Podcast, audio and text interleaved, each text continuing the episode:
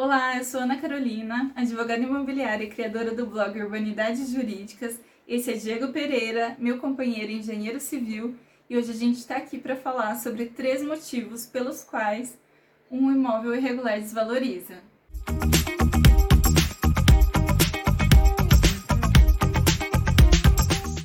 Se você curte direito imobiliário, assuntos relacionados a imóveis urbanos, não deixe de se inscrever no canal curtir, compartilhar, comentar suas dúvidas e ajudar a gente a produzir mais conteúdos como esse. E vamos para três motivos pelos quais o imóvel irregular desvaloriza. O primeiro motivo é a impossibilidade de financiamento bancário. Muitas pessoas optam pelo financiamento imobiliário para adquirir sua, sua casa, apartamento, porque não tem o um montante total é, do valor do imóvel.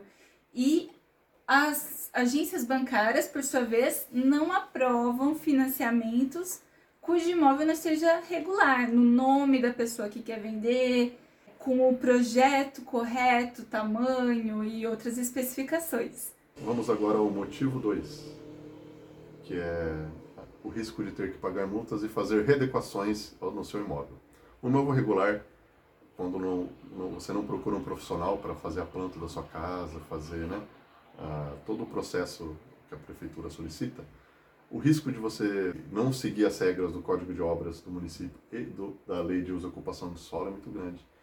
Muitas das vezes levam a multas e, pior, pode ser caso até de você ter que fazer grandes reformas e adequações no seu, na sua construção. Isso geraria um, geram custos muito, muito acima dos esperados quando você compra uma, uma você compra uma casa, né? Uma habitação. Isso. Quando você compra um imóvel assim, você vai ter que arcar com esses custos que você não imaginava. Sim, né? Por isso que é importante né? tá, tá fazendo tudo certinho e tá tudo aprovadinho. Né? Sim. E o terceiro motivo é o risco de ter dificuldade para regularizar o imóvel em relação ao cartório, ou seja, conseguir registrar o imóvel no seu nome. Acontece muitas vezes das pessoas venderem o imóvel de um para outro por meio de contratos de gaveta, que são contratos particulares, e não fazerem nem a escritura pública de compra e venda, que é obrigatória para imóveis acima de 31 mil reais, e nem o registro do imóvel dessa compra e venda passando da propriedade do imóvel de uma pessoa para outra. E depois de três vendas dessa maneira, chega você, comprou o imóvel, vai lá tentar registrar e não consegue. Para isso, para regularizar, acertar isso, é necessário realizar uso capião, que pode ser judicial ou extrajudicial, e vai haver custos de qualquer maneira. É, o extrajudicial costuma ser mais simplificado, mas vai haver custo. Você vai ter que, de novo, elaborar projeto, é, fazer topografia do imóvel, ata notarial junto ao cartório para provar que você tem a posse por determinado tempo.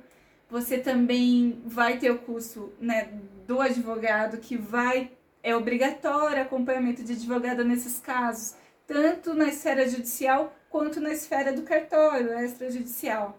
Esses três motivos fazem com que o comprador ele desvalorize, ele peça para você dar descontos tanto porque ele vai ter custos adicionais depois da compra e venda, ou porque ele sabe que você está tendo dificuldade para vender o seu imóvel. Afinal, não é tão fácil assim encontrar um comprador que queira pagar o imóvel à vista, que tenha o dinheiro e que queira fazer o pagamento à vista. Por isso, o valor do imóvel acaba caindo e você não recebe o valor de mercado que um outro imóvel idêntico mais regularizado poderia receber numa compra e venda.